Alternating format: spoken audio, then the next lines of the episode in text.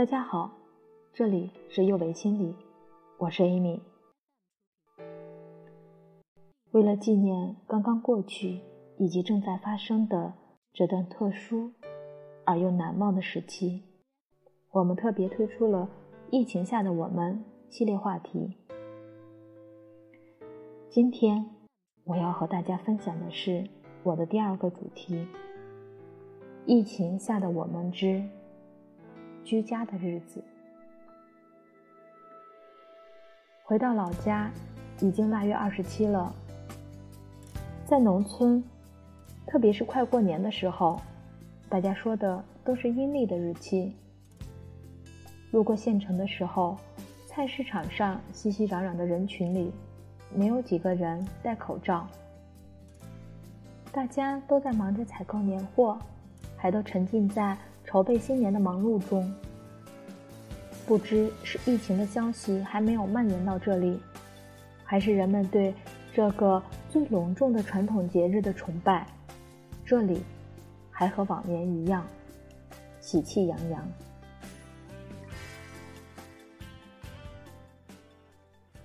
事情发生变化是在我们回家的第三天，腊月二十九。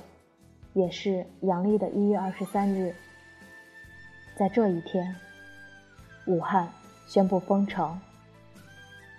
这个时候，蒸馍的、炖肉的、打扫卫生的，不管大家在做着什么，都停了下来，开始关注手机上的消息。一时间，亲友群、朋友圈都在开始议论这次的疫情。当然也少不了转发各种谣言，然后我们晚辈再紧跟着辟谣。这一天，据说街上的人很少很少了。其实当时网络上都在担心农村人不会重视疫情的防控，但是在生命面前，所有人都异常的团结。在大年三十这一天，我们家的群、娘家的群。家里的长辈都在说着一件事，那就是今年过年不走亲戚。要知道，往年走亲戚可是过年的重头戏呢。这才是个开始，最厉害的操作还在后面。就在这一天，我们被告知封村了，村子入口处被放上了一辆破旧的车，横在路上，各个出口。用各种可以围挡的、不能轻易推开的东西挡住了，同时还多了一些年龄大的老党员来做志愿者检查。说实话，在西安都没有封锁小区的时候，村子里速度之快、手段之严厉，这个举动让我都很吃惊。网络的普及让大家的消息不再闭塞。谁说我们的觉悟低？看看。农村横幅上的土味抗议标语，就知道，疫情面前，我们很坚决。至此，就开始了我宅在家里的日子。作为妈妈，我首先要考虑一大家人的一日三餐，因为平时在家的时间少，这也是一个很好的表现。孝敬家里老人的机会，所以做饭洗碗的事儿我就全包了。但是慢慢的，我发现事情并不简单。首先，大家起床的时间很不一致。婆婆习惯早起，我也不好意思睡着。然后就是我们做好了饭，除了我们俩，其他人都还睡着。经过两三天，我摸清楚大家起床的时间的规律了，就提前在前一天晚上用电砂锅准备好食材，按下定时熬粥模式，再把早上要用的菜提前洗好沥水，这样早上我就不用很早起来，起来以后也不会手忙脚乱了。自己做一些小小的改变就可以满足到大家的话，何必一个一个的叫醒？一个一个埋怨呢。另外，都说厨房是婆媳之间没有硝烟的战场，因为两个烹饪目的不同的人，一个觉得自己做出来的最美味，一个觉得自己做的最健康，而我希望把战场变捧场，所以在美味和健康之间，我选听话，并时不时的恭维一下。大多数时候是我在做饭，但是婆婆会以帮忙的名义来指导一二。她会在炒菜的时候强调放多少油，什么时候把菜倒下去，等等类似这样的建议，我全部表示无条件接受，还会笑着说：“嗯，你平时肯定看了很多健康养生类的知识吧？我们平时都不太注意。虽然平时自诩家常便饭难不倒我，但我还是选择装着做饭不好的样子。”都是一些无伤大雅的问题，他要求了，我照着做就是了，既稳定了老人一家之主的位置，自己也没有什么损失，何乐而不为呢？以致后来老公都说，虽然饭是你做的，但我怎么吃都觉得是咱妈的味道，因为真的是手把手的在指导，在家的时间本来就不多，回到西安，我再换回我的美味操作就可以了。也许有人会说，自己做饭的时候很烦，有人在旁边指指点点。其实，你可以很自然的把话题转到其他地方，比如，只要你开个头。之前听说我大姑家那个孩子，好了，你不管了，这下就像开启了一长篇的说书广播。你饭做完，他都意犹未尽的不想停下来呢。再来说说在家有关运动的话题吧。本来春节就是一个最放松的节日，辛苦了一整年，是该好好的歇一歇了。可是这一歇，你不知道要歇多久。想想心里还是毛毛的。睡一觉起来，假期延长了；再睡一觉起来，假期又延长了。在家的时间，公公最爱做的事。就是看电视了，从每天起床到晚上睡觉，除了午休，电视就一直在播着。这可高兴了我家的小朋友，这个时候就会乖乖的和爷爷亲密的坐在一起，而公公为了留住孩子坐在身边的温馨感受，还会把遥控大权交到孩子手上，那场面真的太和谐。可是，一天两天还好，这也不能总这样下去吧。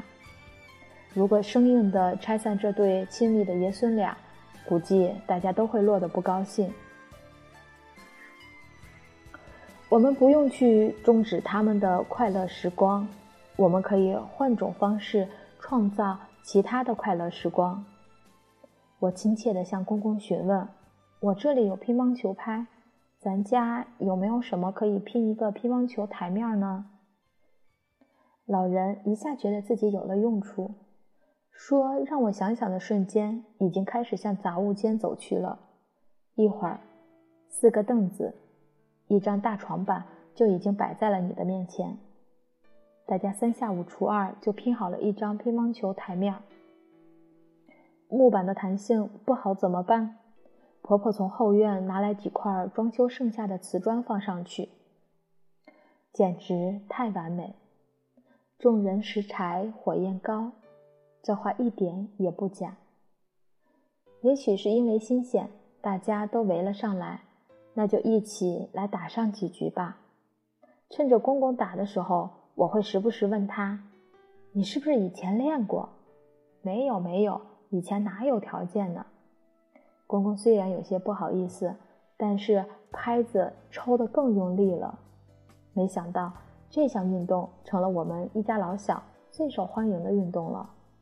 接着家里院子地方大，之后我们又一起用晾衣绳跳起了大绳，打羽毛球、篮球。没想到老人的表现欲还这么强。没事儿，多对老人表现出惊讶的表情，你会发现天天的运动还不重样。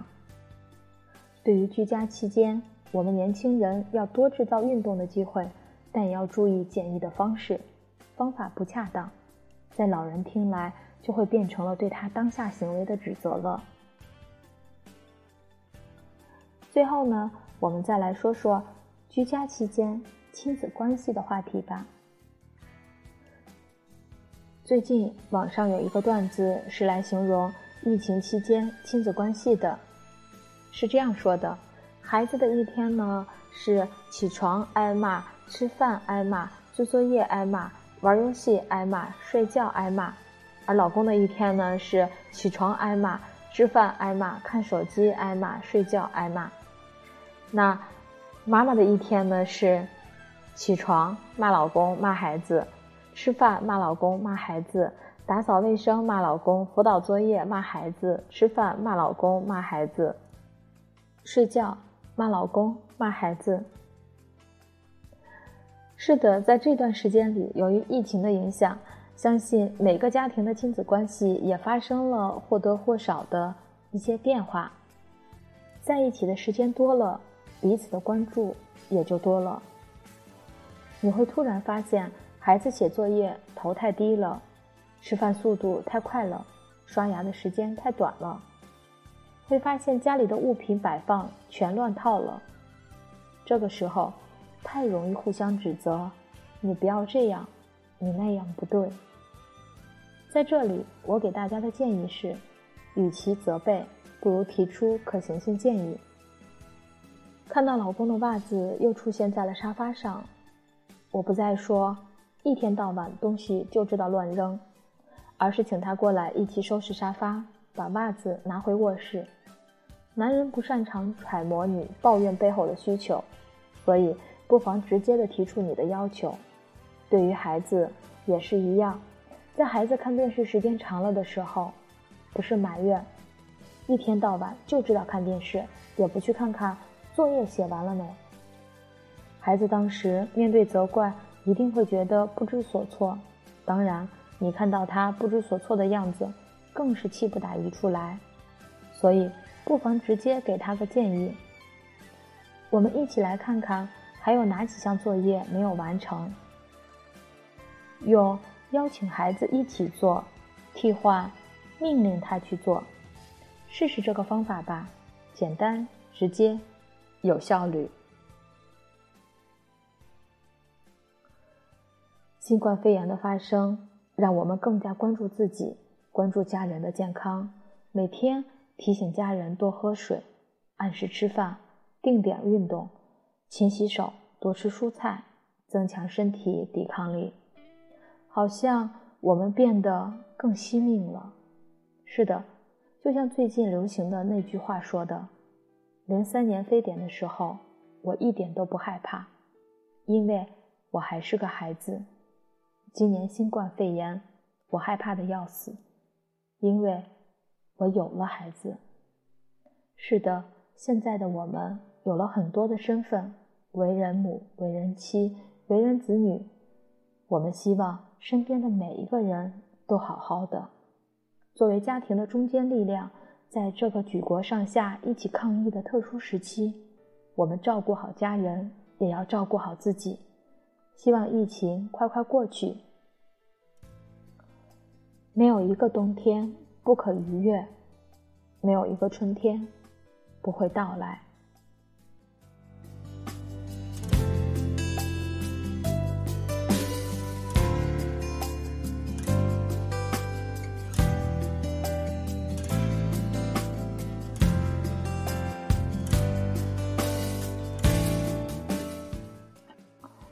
这里是幼为心理，感谢您的收听，我是 Amy，我们下次再见。